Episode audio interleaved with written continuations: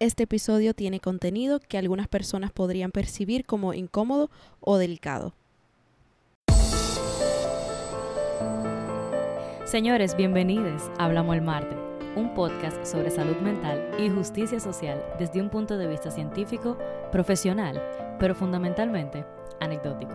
Yo soy Ana. Y yo soy Iva. Y señores, Hablamos el Marte.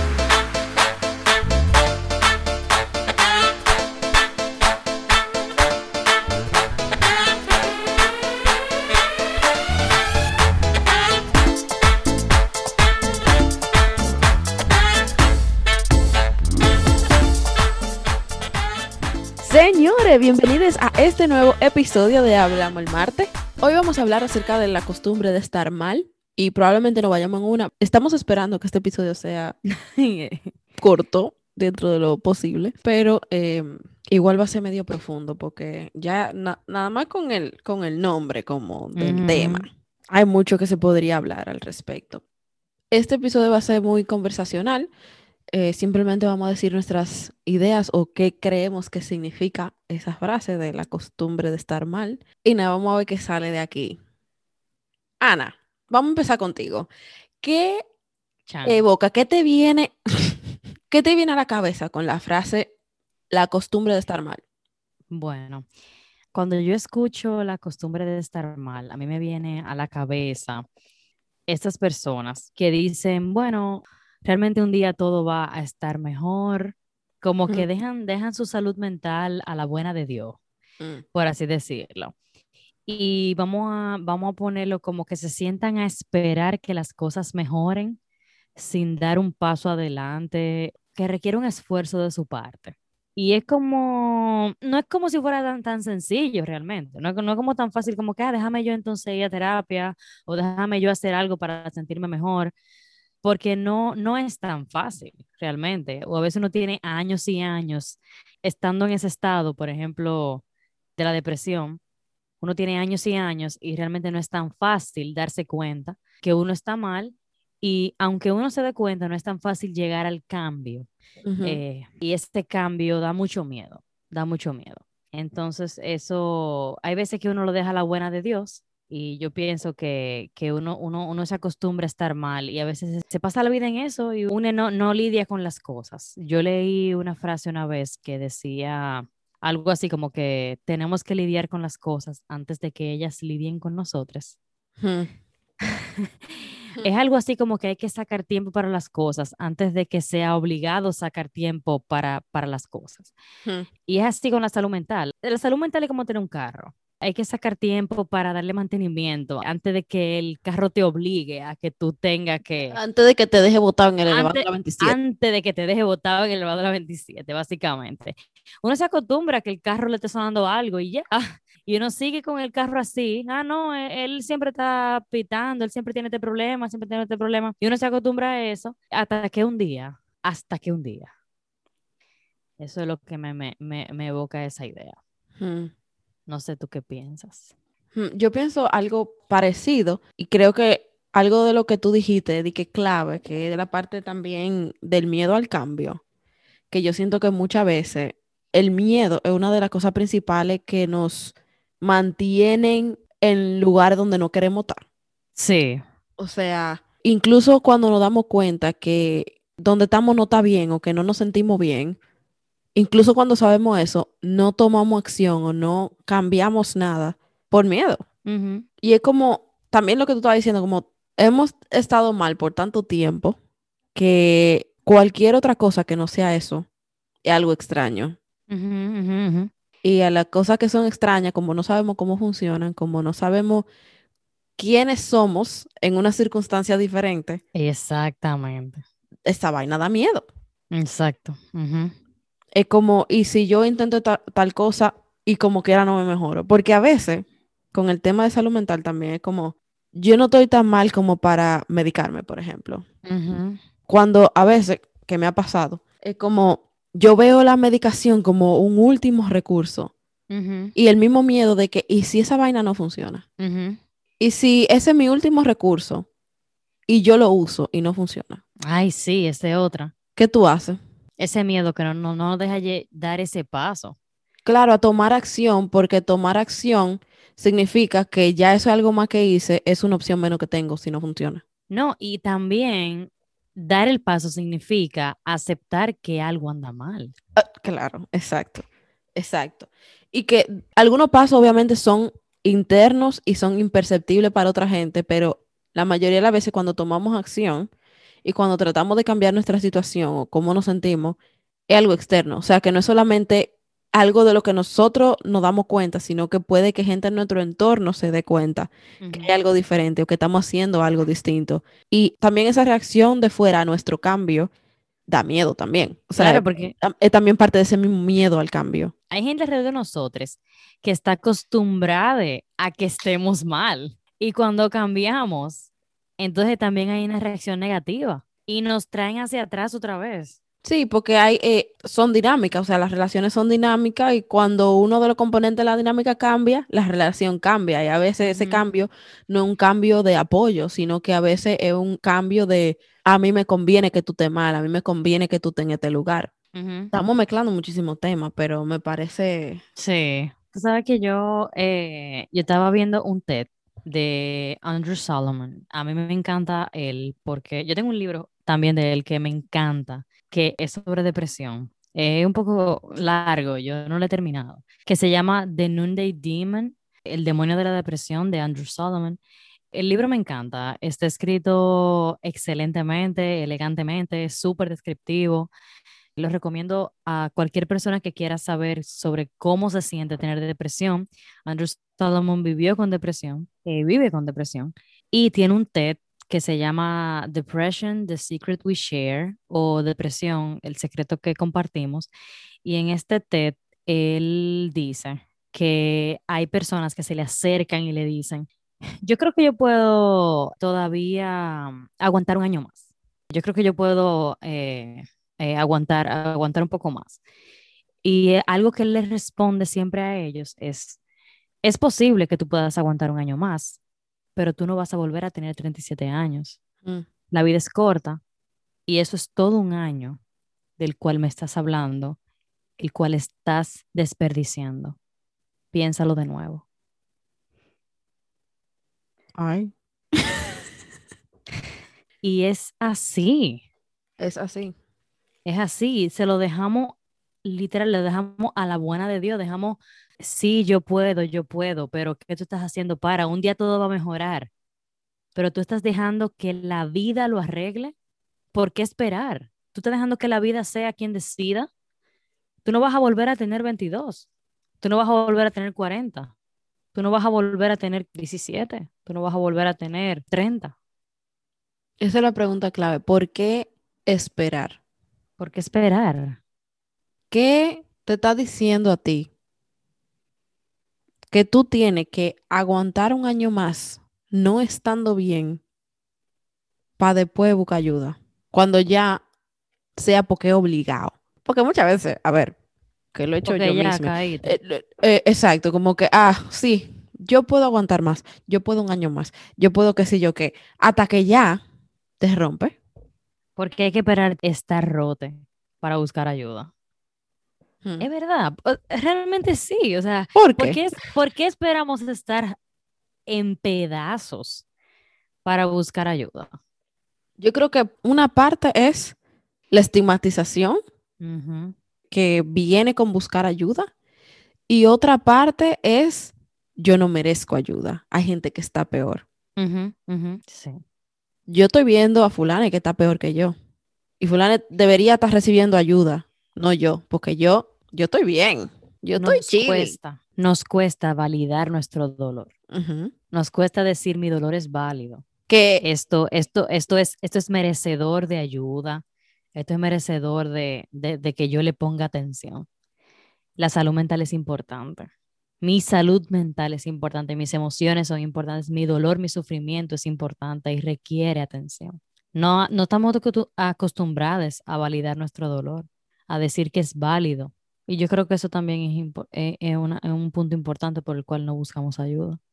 sí, definitivamente. Muchas veces ni siquiera llegamos al reconocer el problema. Ujú. Porque, a ver, hay gente que una vez reconoce un problema, tiene que resolverlo. Porque si no, viene la culpa, viene la que si yo quede. Yo sé, yo sabía que tú estabas mal y yo no hice nada y no sé cuánto. Pero también hay otra gente que simplemente puede darse cuenta que el problema está ahí y no hacer pero nada. ese otro tema. Hay personas, como tú dices, que quieren resolverlo inmediatamente. Ah, Con bueno. los temas de salud mental, las cosas no se resuelven, no todo se resuelve inmediatamente. Hay cosas que sí, que se pueden resolver breve- brevemente, pero hay cosas que no. Entonces, hay personas que van a consulta, que sí realmente buscan la ayuda, no resolvieron su problema en una consulta y dijeron, ¿tú sabes qué? Mm, Pues no, no lo intento Fue. más porque no se resolvió en cinco minutos. Y la terapia no sirve y los psicólogos no saben nada. Exacto. Y ya, yo no tengo salida. Exacto, no hay nadie que me entienda, no tengo salida, no hay nada que me pueda ayudar. Ujú. No lo intentaré de nuevo. Y vuelve la misma pregunta. ¿Por qué no? ¿Por, ¿Por qué qué no? En otras circunstancias estamos dispuestos a dar segunda, tercera, cuarta oportunidad? Ajá, y a buscar alternativas. Pero peto no. Exacto. Porque no es tan importante. Por el mismo estigma que tú dices. El estigma es importante. Y el estigma va de, de la mano con el esto no es importante, la salud mental no es importante. Y todo, todo va por encima. Ah, no tengo tiempo, el trabajo es más importante, la salud física es más importante. Pero la salud mental va a hacer que yo me enferme. Mi salud mental, si no la atiendo, va a hacer que yo me enferme porque mi cuerpo lo va, va a hablar y lo va a decir. Exacto. La realidad es que por algún lado va a salir. Eso es también como parte de lo que, de lo que Ana y yo siempre estamos hablando. Es como, va a salir. Independientemente de si tú no quieres trabajarlo ahora, llega un punto en el que tu cuerpo dice, ah, tú no, ¿te acuerdas de eso? Que tú no quisiste hacer nada al respecto hace como 15 años. Perdiste. Exacto. Y de repente tú siempre tienes un dolor de espalda y dolores de cabeza que tú no puedes explicar. Un- como una tensión, una cosa en los hombros, en el cuello, una cuestión, una gastritis, una cosa. Y tú no vas a terapia, pero te la pasas de médico en médico. Así que sí realmente estás buscando ayuda, pero te cuesta ir al psicólogo, pero estás yendo al médico al final. Estás buscando ayuda al final. Claro. Y Porque volvemos al cuerpo- estigma. volvemos volvemos al al estigma. Porque, estigma. ¿por qué, por qué yo puedo ir eh, a, al gastroenterólogo, pero no puedo ir al psicólogo? Ujú. Este es un mensaje para los seguros. Ah, sí, claro. para los seguros yes. de nuestro maravilloso país, República Dominicana lo tiene todo. Menos seguro. Claro que yes. Menos justicia. Ok. Y no es solamente terapia, porque a ver, terapia está, a ver, disponible, pero hay muchas alternativas para ayudarse a Sí. uno mismo. Sí. Y para, qué sé yo, para darse cuenta. Sí, definitivamente. Hay, hay muchas formas, hay muchos caminos, hay muchas alternativas. Eh, no sé por qué dije tres sinónimos, pero para llegar, para llegar. Tú sabes que, volviendo a la frase de, porque nos fuimos como por siete tangentes, pero me parece bien. Eh, volviendo a la frase de la costumbre de estar mal, algo que también yo relaciono con eso es como a veces no conocemos nada diferente. O sea, a veces no sabemos que hay una alternativa a sentirse mal, porque tenemos desde que recordamos sintiéndonos mal. Y cuando tú ves algo o alguien te dice como que eso no es normal, o sea, tú no deberías sentirte así todo el tiempo. Sí. Tú estás como, ¿qué? ¿Cómo así? ¿Cómo que hay algo más que no es sentirse mal todo el tiempo? O sea, que no es sentirse así todo el tiempo. Exacto. ¿Cómo que esto está mal? ¿Cómo que esto no es normal? Tú me estás queriendo decir a mí que yo tengo mi vida entera sintiéndome así, pero así no es como todo el mundo siente las cosas, sino como todo el mundo experimenta la vida, sino como todo el mundo se siente. Exacto. Y ahí viene el, pero yo estoy bien. Exacto, porque esa es nuestra, es- esa es nuestra línea base, o sea, ese es nue- nuestro estándar. Nuestro estándar. Aunque hay gente que reconoce que está mal y que cuando viene alguien y te dice y te lo reconoce y te lo valida, tú dices, contrale, sí es verdad, yo estoy mal. Gracias como por reconocerlo. Claro que es, en muchos casos es como, al fin, el primer paso. Pero hay gente que, hay muchas gente veces que le- tenemos que dar. pero hay gente que no, hay gente que tiene una resistencia y como un caparazón de yo estoy bien y a mí no me joda. O sea, Claro, por el mismo tema de, esto es lo que yo conozco, esto es lo que para mí es la verdad, esto es para mí lo que es real, esto es como yo he vivido mi vida siempre. Entonces yo no sé, esta otra gente está viniendo y me está diciendo que no. Para ser honesto, realmente para, para el ser humano es más fácil, para el cerebro es más fácil mantenerse en lo que conoce. Claro. O sea, en defensa de nuestro cliente, la gente. eh, es Y de nosotras mismas. Y de nosotras mismas. Para, para la gente, para el cerebro, es más fácil mantenerse en lo que ya conoce. O sea, el cambio es complicado para el cerebro. Entonces, no, no, no es simplemente tan sencillo como déjame yo cambiar y ya. O sea, Claro. no. Porque la, la, la dinámica completa de cómo funcionamos está diseñado base a eso. Vuelve a lo que estábamos hablando en el inicio, de incluso de las relaciones interpersonales, pero también con uno mismo. O sea, la forma en la que yo funciono está creada con este estándar, está creada desde esta perspectiva, con este lente. Y cambiar eso hmm, es un liazo. Porque también suena como que estamos hablando de decisiones conscientes y de cosas que la gente se siente en su casa y dice, tú sabes qué, no voy a cambiar. Permiso.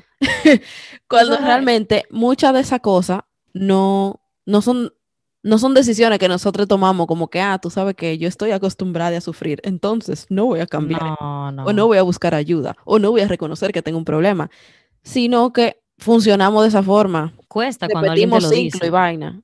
Tú sabes que cuesta cuando alguien te lo dice, porque si puedo contar una anécdota. eh, a mí la primera vez que alguien me, me, me, me confrontó, a mí me hicieron un, un test, una estudiante de psicología que estaba más arriba que yo en la carrera, y me, yo le insistí para que me diera los resultados. Hmm. Y No, lo me quería intenten en casa. no lo intenten en casa, por favor. No me quiso enseñar el resultado, pero me dijo, después de yo insistir, insistir, insistir, porque yo insisto, insisto, insisto, hasta que ya la persona se jata de mí. Y esa persona me dijo por primera vez en mi vida, yo estaba entrando a la carrera, que yo era inestable. Y para mí yo tenía esta idea de que yo era estable. Mm. Y me dijo, tú eres inestable emocionalmente. Y yo, yo me di una resistencia que yo hasta me quillé con ella y de todo. Obvio. ¿Cómo va a ser que yo soy inestable? Tú ni ¿Cómo me así? Conoces. yo- ¿Quién es esta tipa? yo no sé qué. Y yo le hice una resistencia del DH. Y poco a poco yo fui entrando en razón y yo le di cabeza y le di cabeza y le di cabeza hasta que yo dije, ok, la verdad es que es posible que yo sea inestable y que yo esté acostumbrada a, a la inestabilidad, tan, tan acostumbrada a la inestabilidad que para mí esto es estabilidad. Mm. Y cuando yo conocí otras personas, yo fui eh, eh, comparándome, yo dije, ve acá, realmente otras personas sí son estables y lo que yo soy es inestabilidad. Y poco a poco fui entonces aprendiendo lo que es estabilidad. Y, y yo, yo sí suf- yo sufría por esa inestabilidad y yo no lo, yo no lo reconocía. no lo Claro, porque es otra cosa. Yo necesitaba que- una gente que me, que me, lo, que, me lo, que me lo dijera, porque para mí yo no sabía nada, yo era inconsciente de, de eso. Exacto. Y es otra cosa. El hecho de que no reconozcamos el problema que tenemos no quiere decir que no vayamos a sufrir por eso, que no estemos sufriendo por eso, o que nuestra calidad de vida no esté siendo afectada por eso. Es lo que estamos hablando. Va a salir. Probablemente ya estamos teniendo consecuencias de las cuales ni siquiera sabemos o no reconocemos que tienen que ver con esa eh, ilusión de estabilidad en- este caso. Esto me acuerda a una conversación que yo tuve con una amiga eh, hace como una semana o algo así. Ella me escribió como para que yo la acompañe a, comprar unas cosas. Y yo le dije, ah, claro que sí, sí, ok, vamos. Y cuando estábamos de camino, yo me tomé un, un calmante. Y ella me dice, ¿tú estás bien? Como que, ¿por qué tú te estás bebiendo un calmante? Y yo, ah, no, lo que pasa es que no me siento muy bien, no sé cuánto, me duele, no sé qué. Y ella, pero ¿por qué tú no te quedaste en tu casa? como tú no tenías que venir, tú podías quedarte en tu casa descansando si tú no te sentías bien. Y yo, ah, no, lo que pasa es que como que yo, yo estoy acostumbrada a sentirme mal todo el tiempo. Su cara fue como, eso es triste. Wow. Qué triste. Su cara fue como, pero, pero eso no está bien. ok.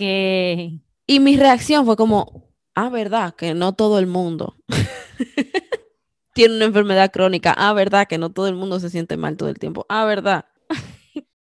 Muy fuerte. Muy fuerte. En conclusión, que estemos acostumbrados a estar mal no quiere decir, uno, que no merecemos estar mejor. Dos, que no deberíamos estar mejor. Tres, que no hay algo diferente a sentirse mal. Y que no es un trabajazo tampoco, porque la gente tal vez piensa, ay, pero fajame ahora, de que está mejor, y a terapia, o ahí a ponerme de que a hacer cosas. Tal vez no, no es un trabajazo como tú, como tú lo estás viendo, o sea, tal vez no es tampoco el gran eh, construir la muralla china. Claro, porque usualmente cuando lo vemos así como algo tan grande es porque queremos un cambio inmediato. Inmediato, y estamos viéndolo todo como que, ay, voy a construirlo todo, exacto, de la noche a la mañana. Pero tú acabas de decir algo clave, que yo creo que es lo más importante, y es que estemos mal no significa que no merezcamos estar mejor. Merecemos estar mejor. Siempre merecemos estar bien y, nuestra salud mental no tiene por qué estar dando señales de problemas constantemente y nosotros ignorándola. Ignorar tu salud mental es ignorarte a ti mismo. Y, y, estar en el yo estoy bien. No, pero yo estoy bien. Pregúntate realmente si, sí, si realmente ese yo estoy bien es, es, una, es una forma de tú mantenerte en la costumbre de estar mal. Usualmente lo es. Y pregúntate también por qué estás, entre comillas, cómodo, sintiéndote mal. ¿De qué te sirve? Y después, ¿qué primera cosa tú puedes hacer para salirte un ching? Nada drástico, nada grande. ¿Qué? Y ni siquiera lo tienes que hacer. ¿Qué tú podrías hacer? Pensar, ¿qué tú podrías hacer para tener un resultado diferente? El que tú estás teniendo ahora. Y nada, señor, le dejamos con estas tareas entonces y... Que, wow, estamos como muy psicólogos hoy. ya saben, seguirnos en nuestras redes sociales, Instagram, hablamosmarte.rd. Cualquier duda, inquietud, comentario, cualquier cosa que quieran decirnos, pueden escribirnos a los mensajes directos de Instagram o pueden hablarnos a nuestro correo electrónico hablamosmarte.rd.gmail.com y nada, señores, hablamos en el próximo episodio de esta tercera temporada. Hablamos el martes.